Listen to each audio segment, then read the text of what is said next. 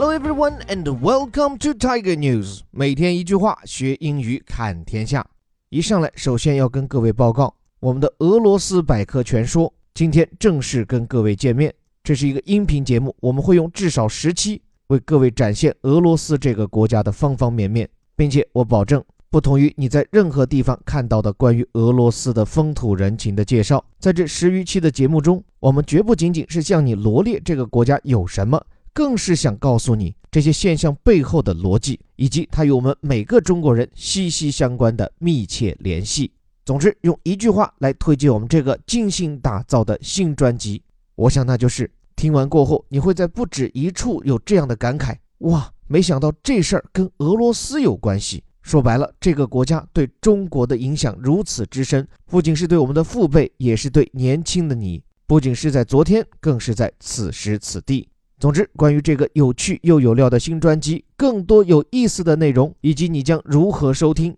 记得通过我们微信公众号的主推文点开来一探究竟。接下来回到我们今天看天下的主题。就在当下，中国企业走天下，但走出国门要能顶天立地刷存在感并不容易，并且还要趟出一条自己的发展路径，得到世人尊敬更不简单。而就在昨天，有这样一家企业，很难说他已经成功做到这一点，但至少他已经勇敢前行。来看这家创造了历史的中国公司小米，《华尔街日报》头版头条走起：Smartphone maker Xiaomi falls in Hong Kong trading debut。说智能手机制造商小米在港股的首个交易日下跌。这句话当中的核心谓语 fall，当然主要是写实，表示股价下挫，但是啊也有所写意，因为 fall 还有个意思就是跌倒嘛，所以交易首日就跌破发行价，这对小米来说确实是跌了个跟头。注意这个标题后面部分啊，in Hong Kong trading debut。首先，Hong Kong trading 整体理解。字面叫香港交易，其实联系上下文指的是在香港证交所挂牌以后的股票交易。后面这个词 debut 既做名词也做动词，表示首演、首秀。这个词一看就来自于艺术圈哈，it means the first public appearance of an entertainer, sports player, etc. All of something new and important. 总之就是新人新事物的首秀，但是这个词的亮点还在于它的发音哈，一看就是法语词，最后面那个 t 字母不发音，而前面的重音叫做 debut。但是我看美音里啊，把它放在第二个音级 debut 也是对的，但请注意的是这个 e 字母啊，它发的不是 a 这个惯常的发音，而是在法语当中哈要发作 a，就这个 a 最后还要归到一上面去。A，所以叫做 debut，所以某人的首演，某人的首秀，someone's debut。那么小米在香港股市的首演究竟如何？来看岛屿，shares in Chinese smartphone maker Xiaomi，就是中国智能手机制造商小米的股价，which raised 4.7 billion US dollars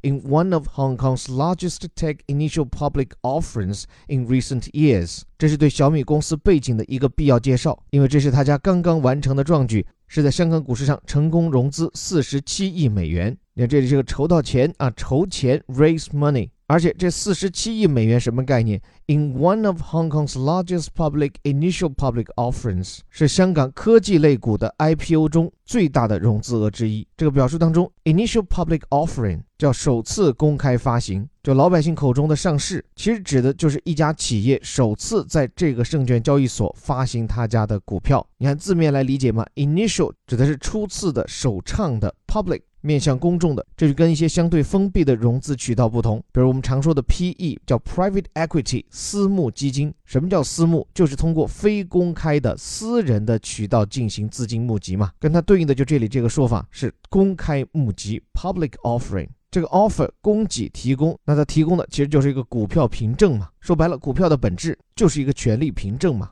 我买了一家公司多少股票，其实对应的就是我取得了与这些金额相对应的这家公司的部分所有权。所以一夜之间在香港交易，不知道有多少人成为了小米公司的新股东。但是尽管融资规模大，小米的股价却 fell on their debut as the broader market rose。但是在它的交易首日，小米股价却下挫。相比之下，整个港股的大盘在昨天反倒是上涨的。注意这里的表述哈，核心谓语动词依然是 fell for 的过去式，on their debut 是在他们的首演上，其实就等于 on their first day of trading。是在他们的交易首日。而且，《华尔街日报》这里还给到一个关键的对照信息：就当小米股价下挫时，整个港股的大盘 as the broader market 更大的一个股市却是 rose 上升的。那在这里结合这段文字啊。先跟大家讲讲小米这个上市，在聊它的股价为什么下挫之前，先说说这四十七亿的融资额是怎么来的。其实这个数字中的大多数在上市以前就已经敲定了，因为通常在比较成熟的股票市场，像这里的香港证券交易所，买卖股票的主体主要都是机构投资者，那跟像我们这里的散户为主不一样。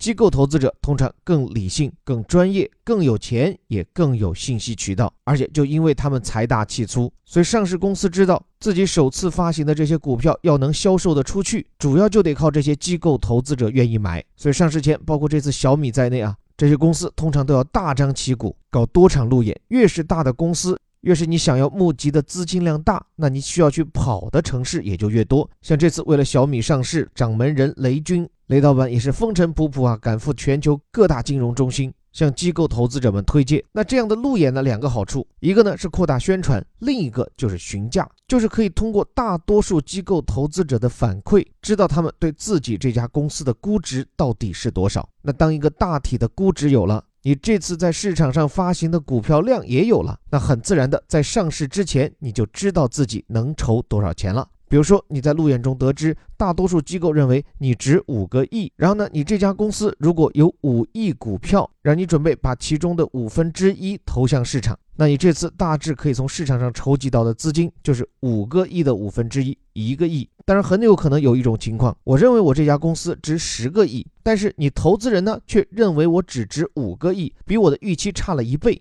那怎么办？我能不能继续按照我的意愿去按十个亿去发行呢？没问题，这是你的自由，但可能带来的后果就是你这只股票的价格比投资者心目中的预期贵了一倍，他们很有可能就不买了。那你这次的发行很可能因为认购不足而失败，而且一家公司首次到市场上去兜售股票，居然门庭冷落，无人认购，这会是一件很打脸的事情。而且以后如果你要再次来募资，那可能给人留下的印象都不好了。所以在当下，几乎没有公司会去冒天下之大不韪。明明多数投资人只肯一块钱一股买你家股票，你非要死撑成两块。所以这次小米股票的发行过程，我想可能就经历了这样一次心理的跳水。因为在此之前，小米这家明星的初创企业，只用七年时间就将年销售额做到了一千亿人民币。而且在中国手机市场的市占率紧随华为稳居第二，所以早前有些投资人可能也包括小米自身，都给自家的估值是在一千亿美元。但没有想到，在最近这几个月，越是临近上市吧，小米的估值却在节节下滑。先是有投资人给到的是八百五十亿美元，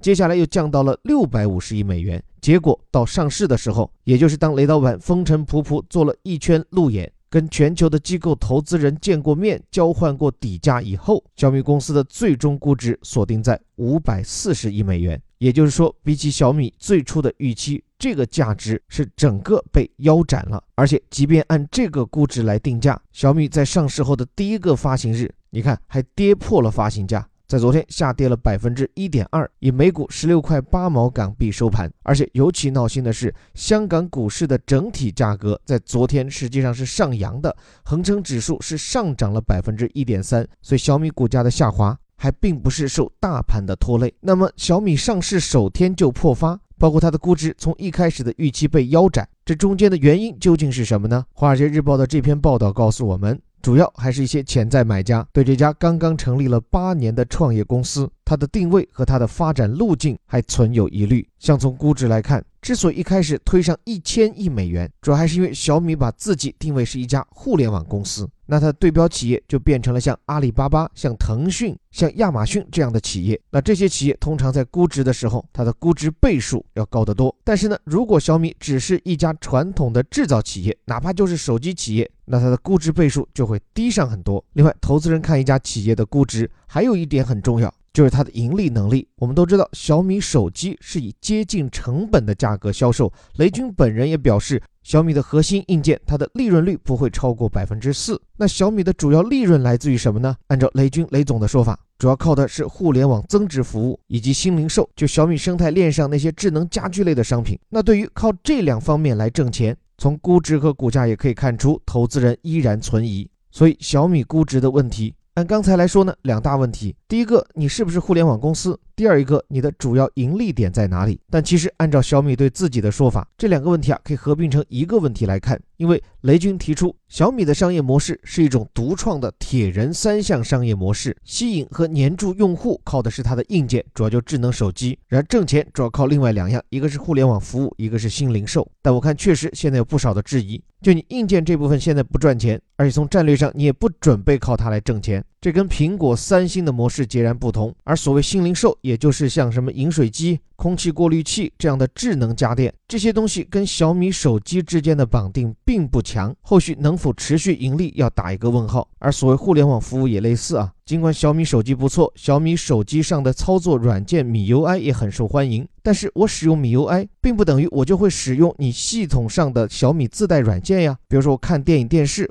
我还是会下载爱奇艺和优酷，我去看新闻，我还是会下载今日头条。就是说我使用你小米的手机，使用你小米的操作系统，但这个系统也是基于安卓的优化了，并不意味着我就会对你系统自带的小米的互联网服务产生粘性啊。所以打通手机与智能硬件，打通硬件与软件。在这些方面，小米还有待向世人证明。但是，尽管存在着质疑，但就像雷军在最近发出的公开信里所讲到的，对于小米来说，在这样的环境下能够成功的完成上市，这已经就是成功了。因为毕竟五百多亿美元的估值和接近五十亿的融资规模，这对任何一家科技公司来讲都不是小数字，而且这是在香港。这不是在美国，不是在科技股扎堆的纳斯达克，这里的投资人更加的谨慎。当然，可能有人会问了，既然如此，为什么不到美国去上市呢？其实这应该是个老生常谈的问题。我以前在香港工作的时候，也长年累月看到舆论在探讨这个话题。就香港股市，它的绝对优势是紧靠中国大陆，这里投资人对中国大陆的企业情况更了解，一些在美国不被看好、不被看懂的中国概念，在这里就能够获得认可。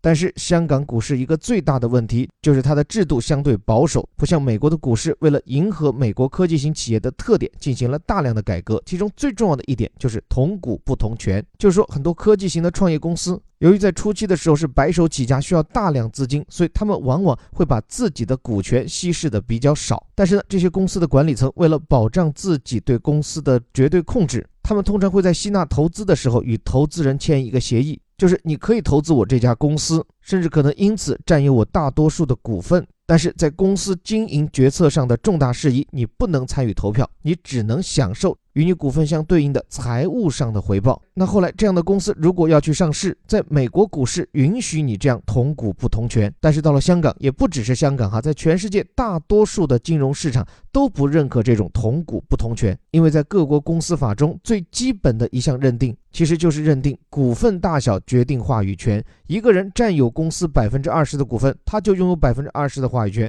拥有百分之七十的股份，那他就拥有对公司经营决策百分之七。十的投票权，所以在此之前，包括像阿里巴巴这样的企业，原本想在香港上市，最后都只能远走纽约。那尤其是经历了错过阿里这件事，在香港的证券业引起了广泛讨论，并最终促成改革。所以这一次的小米，它就是香港同股不同权的第一股。而且这也就意味着，香港股市终于迎来了更多科技股的加盟。在此之前，因为到目前为止哈，香港的股票市场百分之六七十都是中国国内的国企。坦率讲，这些股票市值可能是稳定的，但毕竟是缺乏活力的，而且成分构成的单一，也会使得香港股市丧失活力。所以，以小米的加入为代表，后面紧跟着的还有美团，据说也是奔着一千亿美元的估值来的。再往后还有打车软件滴滴。这些中国企业肩负的使命，不仅仅是给自己融钱，也是试图为中国的 IT 行业趟出香港这样一个融资路径。所以，就像《华尔街日报》这篇文章里讲到的，虽然小米这次估值被腰斩，股价被破发，但这确实是一种新的商业模式和一类新的商业公司在这样一个相对保守的股票市场出现以后，投资人必须要经历的观察期。就像当年美国股市的投资者对于 Facebook 的出现也是如此。所以我想说一千道一万，就算路演跑断腿磨破嘴，也未必能抬升小米的股价。真正要从长远让这家公司的价值变得持久而伟大，还是要用时间来证明自己的商业模式。但是看看最近，从小米、vivo 到 OPPO 这些在不久之前还被我们视作山寨、抄袭、模仿、跟风的中国手机品牌，如今不管是在自己推出的机型，还是倡导的商业模式上，都已经提出并践行了自己的想法。我想，这可能是一个非常重要的转捩点。中国的企业已经在走自己的路了，无论前面是荆棘还是坎坷，但他们至少已经完成了一个从背后跟随到勇于开拓的历史性转变。仅仅就此一点，无论成功与否，他们都值得我们的点赞。最后，感谢你的聆听，这里是带你读懂世界顶级报刊头版头条的虎哥微头条。最后再提醒各位，我们暗暗憋了许久的大招——俄罗斯百科全说。音频专辑今天上线，具体这个国家和这个音频有哪些会让你感到有趣？可以关注我的微信公众号“在下林伯虎”一探究竟。最后还是那句口号：我们每天一句话，学英语看天下。我是林伯虎，我们明天见。